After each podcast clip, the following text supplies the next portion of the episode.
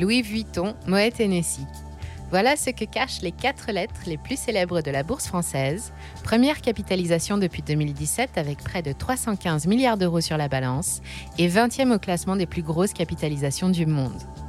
C'est trois fois plus qu'il y a quatre ans. C'est aussi le L de l'acronyme CALL qui désigne Kering, Hermès, L'Oréal et LVMH qui sont un peu nos GAFA à nous. Pour connaître l'état du marché du luxe en 2021, il suffit de regarder comment se porte LVMH.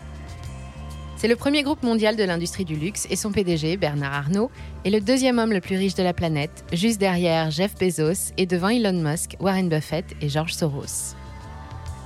La société exploite 75 marques haut de gamme qu'elle qualifie de maisons d'exception. Mode, parfumerie, maroquinerie, vin et alcool fin, joaillerie et horlogerie, elle dispose même d'un réseau de distribution spécialisé, constitué d'environ 5000 points de vente répartis sur les cinq continents. Aujourd'hui, le luxe à la française s'exporte dans le monde entier et les plus fortunés d'entre nous ne rechignent pas à la dépense lorsqu'il s'agit de se faire plaisir. En 2020, le groupe déclare 44,6 milliards d'euros de chiffre d'affaires et un bénéfice net de 4,7 milliards. C'est bien, mais moins bien que 2019, l'année de tous les records, avec un bénéfice de 7 milliards et 100 000 millions d'euros. En l'espace de 10 ans, la valeur de l'action a grimpé de 440% et c'est plus 47,45% pour les seuls 12 derniers mois. Un autre point que LVMH et les GAFA ont en commun, la forme de leur courbe boursière. Et cela ne va pas s'arrêter là car dans un communiqué de presse daté du 26 juillet dernier, Bernard Arnault se félicite des excellents résultats du premier semestre 2021. Comparé aux chiffres un peu particuliers de 2020, les ventes progressent de 56%. Mais ce qui plaît le plus au marché, c'est que c'est aussi plus 14% par rapport à 2019. Et de plus, cette croissance s'accélère, plus 8% au premier trimestre et plus 14% au deuxième. Bref, le soleil brille haut et fort au-dessus de la famille Arnaud et de son empire prestigieux, enfin pour le moment. Et dire que tout cela a commencé avec une histoire de valise. On vous raconte cette histoire?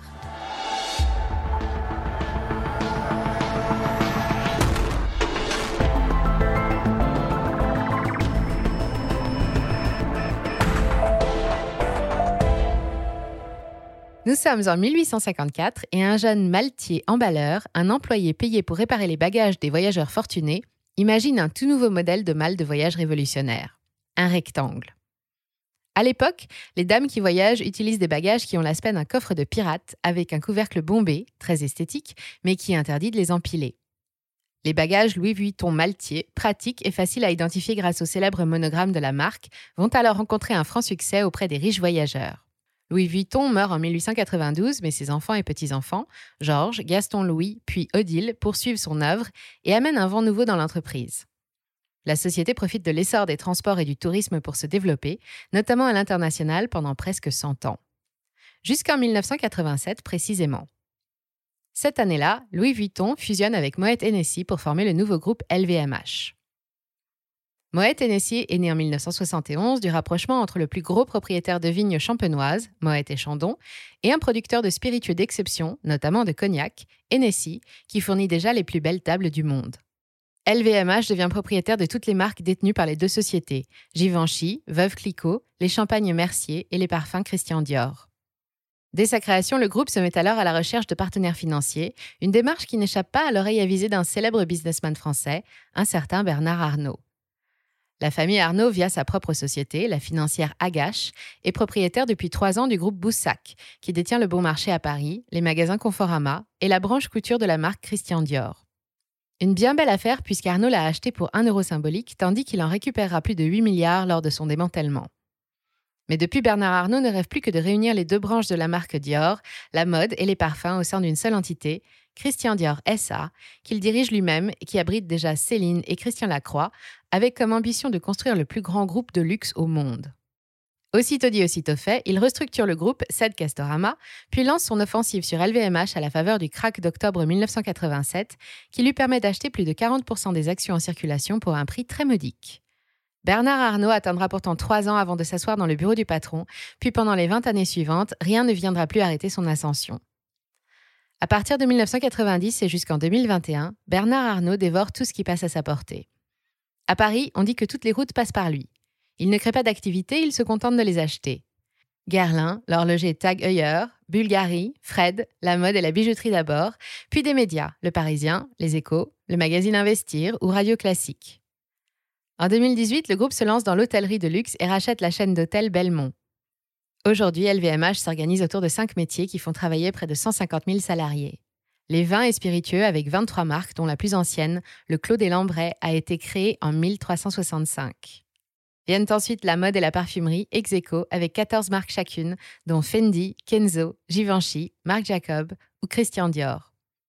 Sept marques de montres de luxe et de joaillerie, dont Heuer, Fred ou plus récemment Tiffany Co, acquises en 2021. La clientèle de Louis Vuitton a toujours été composée de grands voyageurs. Aussi, le groupe s'est-il spécialisé dès les années 60 sur le travel retail, le commerce de détail à destination des globetrotters, pour constituer son réseau de 5000 points de vente présents partout dans le monde. Il dispose de boutiques dans toutes les grandes gares et aéroports, sur les plus beaux bateaux de croisière et dans les plus grands centres commerciaux de la planète. Il est aussi propriétaire de la chaîne de magasins Sephora et de plusieurs grands magasins parisiens comme la Samaritaine, dont l'immeuble a récemment rouvert après des années de travaux de restauration et un investissement de 500 millions d'euros. Bernard Arnault, surnommé le loup du Cachemire, en référence à la laine, pas à la région, entretient sa réputation de prédateur auprès de ses concurrents. Le sens des affaires, le clan Arnault l'a dans le sang. Bernard est fils et petit-fils de capitaine d'industrie. Son père, Jean, dirige l'entreprise de travaux publics Ferret-Savinel depuis qu'il en a épousé l'héritière Marie-Joseph. Diplômé de Polytechnique en 1971, Bernard commence sa carrière au sein du groupe familial. Sur les conseils du fils, le père transforme l'entreprise Ferret-Savinel en Ferrinel et se spécialise dans la promotion immobilière du tourisme à la fin des années 70.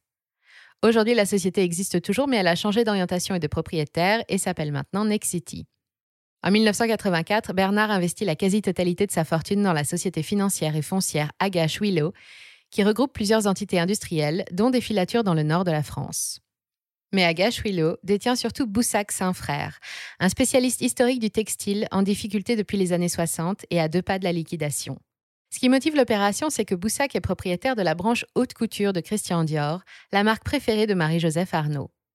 Bernard Arnault, qui n'est pas encore aussi riche qu'aujourd'hui, emprunte alors près de 400 millions de francs, soit 60 millions de nos euros, auprès du Crédit lyonnais.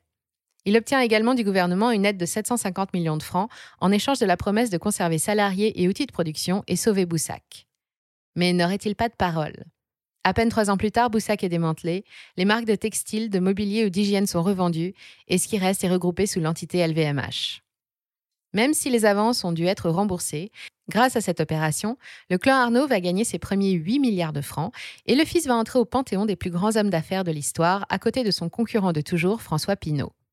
Aujourd'hui, Bernard Arnault, devenu plus grosse fortune de France en 2005, exit Liliane Mettencourt, partage sa vie entre son hôtel particulier de Paris, sa villa à Saint-Tropez ou les bungalows qu'il a fait construire sur ses terrains aux Bahamas. Il entretient aussi des relations qui le lient au monde politique. Il est témoin du mariage de Nicolas et Cécilia Sarkozy. Il est aussi proche du couple présidentiel, Brigitte Macron ayant été l'institutrice de son fils.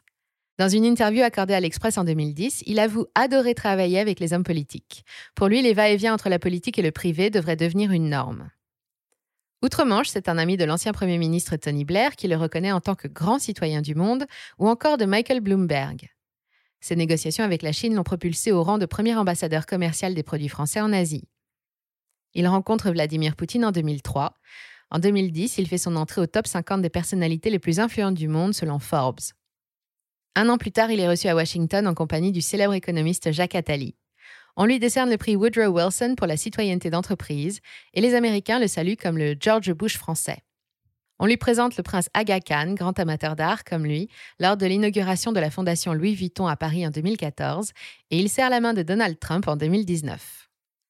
Ainsi, Bernard Arnault s'assure un parterre d'alliés fournis, des hommes politiques, mais aussi des hommes d'affaires, des sportifs ou d'autres personnalités médiatiques. Le clan Arnaud détient des actions et des participations dans une nébuleuse de plusieurs centaines de sociétés, dont plus de 200 domiciliés dans des paradis fiscaux, et tout cela fonctionne un peu comme les poupées russes. La plus grosse poupée, la Matryoshka, qui contient toutes les autres, c'est Agache SE, anciennement le groupe Arnaud. Elle emploie une vingtaine de salariés et réalise un chiffre d'affaires de plus de 10 millions d'euros. Elle détient des parts dans la société Hermès, le groupe Carrefour, ainsi que deux fonds d'investissement, L Capital et L Capital Asie. On y trouve aussi la financière Agache. Outre un portefeuille de placements diversifié, cette holding dans la holding détient 99% de Christian Dior SE. Enfin, Dior détient aujourd'hui 47,48% de LVMH, les deux holdings étant chacune propriétaire de nombreuses marques. À côté, la famille Arnaud détient 5,97% des titres LVMH en direct, ce qui lui assure une majorité de 53,45% et donc le contrôle. On retrouve ensuite au capital de LVMH les principaux partenaires financiers du groupe, comme la BNP ou les fonds américains Fidelity and Vanguard. Bernard Arnault est PDG des quatre sociétés, Agache SE, la financière Agache, Christian Dior et LVMH. Seules les deux dernières sont cotées en bourse. Agache SE reste la propriété du clan Arnaud, en direct ou via l'une de ses innombrables filiales, comme Peel Invest, sa holding belge. Pour autant, Bernard Arnault et son empire sont-ils à l'abri de tout?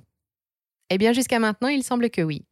Ni les promesses non tenues au gouvernement pendant l'affaire Boussac, ni les diverses manipulations reconnues dans la gestion de ces sociétés, ni les accusations parfois fondées de fraude ou d'optimisation fiscale n'ont fait vaciller le géant du luxe. Pendant les 20 dernières années, le charismatique multi-PDG a dû répondre de comportements souvent à la limite de la légalité, ou pire encore, de la moralité.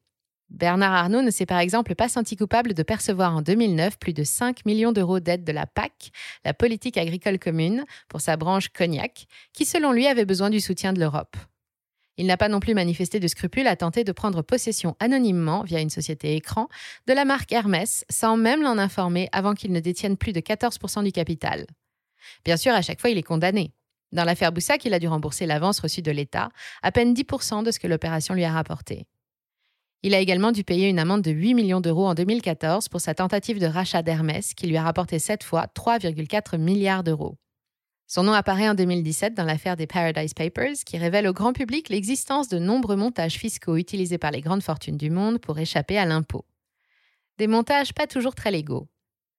Bernard Arnault se défend alors en sortant sa feuille d'imposition. Le groupe paierait plus d'un milliard d'euros d'impôts par an. Cependant, à la tête d'une fortune de 146 milliards d'euros, le clan Arnaud ne paye que 2 millions d'impôts à titre privé. Jusqu'à maintenant, rien n'a réussi à faire chanceler ce grand habitué des tours financiers en douce, pas même un film documentaire à petit budget, réalisé par le journaliste et actuel député de la Somme François Ruffin. Le film, sorti en 2016, qui s'intitule Merci patron, révèle entre autres que sous couvert de noms de marques prestigieuses et du savoir-faire de maisons d'exception, le groupe LVMH délocalise et fait régulièrement fabriquer ses produits en Inde, au Vietnam ou en Pologne. Il révèle également l'ampleur de l'Empire Arnaud. Cet homme, qui peut carrément offrir une maison de haute couture comme cadeau de fête des mères, détient aussi la vie de milliers de personnes entre ses mains. D'un claquement de doigts, Bernard Arnault peut décider de stopper toute relation avec ses partenaires, sous-traitants et fournisseurs sans se soucier des conséquences. En 2016, le fabricant de lunettes jurassien Logo perd ses licences Tag Heuer et Fred après 20 années d'étroite collaboration. L'entreprise qui n'a pas d'autres clients est placée en liquidation judiciaire et 170 personnes perdent leur emploi. Selon les réalisateurs du film, le fabricant français était trop cher. Et selon LVMH, ce n'est pas la recherche de profit qui a motivé la fin des licences, mais je cite, les conditions anormales d'exploitation et de gestion de l'entreprise non compatibles avec le renouvellement de la licence. Comprenne qui pourra. Ainsi, la plupart des riches clients de LVMH ignorent que Kenzo se fabrique en Chine, Givenchy en Europe de l'Est et que les lunettes Tag et Fred viennent dorénavant d'Indonésie. Un comble pour tant de marques censées se positionner en tant que spécialistes de l'art du luxe à la française, et pour un groupe qui se veut l'inventeur du concept de luxe durable, concept qu'il tente d'imposer à toute la profession.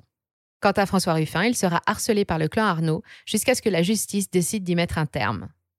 Plusieurs proches du PDG sont visés par une enquête ouverte en 2016, et LVMH y est notamment accusé d'avoir fait espionner le député pendant le tournage avec l'aide de personnalités haut placées dans la police. Si les médias dirigés par le groupe passent régulièrement sous silence les actualités sensibles concernant le clan familial, les autres subissent régulièrement des pressions pour modérer l'objectivité de leurs journalistes.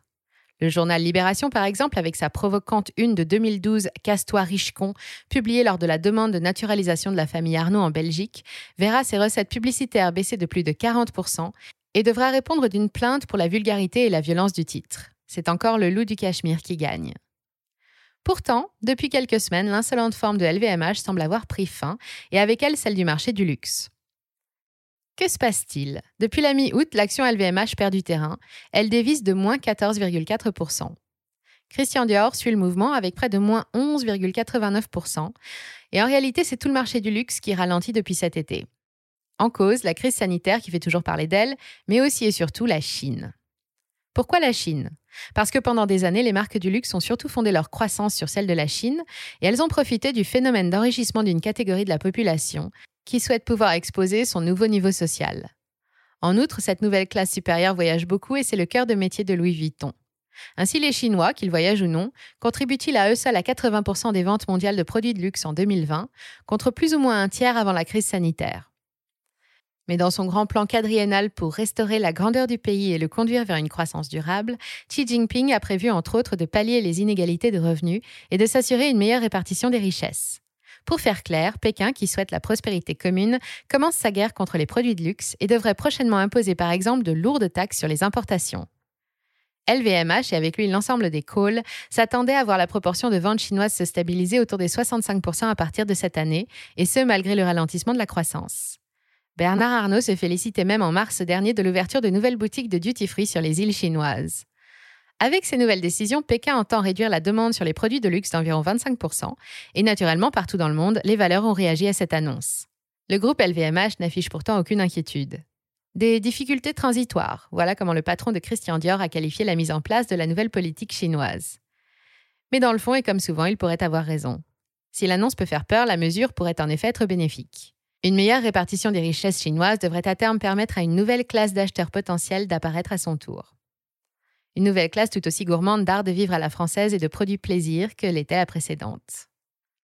Aussi, loin de freiner les appétits du groupe qui vient de finaliser l'acquisition de l'argentier Tiffany Co pour environ 15 milliards de dollars, cette nouvelle orientation de la politique chinoise, associée à une vraie reprise de la demande en Europe, toujours à la traîne, pourrait bien au contraire paver d'or la route du groupe Arnaud vers de nouveaux sommets. Avec tout cela, on va finir par croire que l'argent attire l'argent. Merci d'avoir suivi cet épisode jusqu'au bout. Si ça vous a plu, on compte sur vous pour le partager autour de vous, laisser un like ou une bonne note et vous abonner pour être informé des prochaines sorties. Et moi, je vous dis à très bientôt sur Money Radar.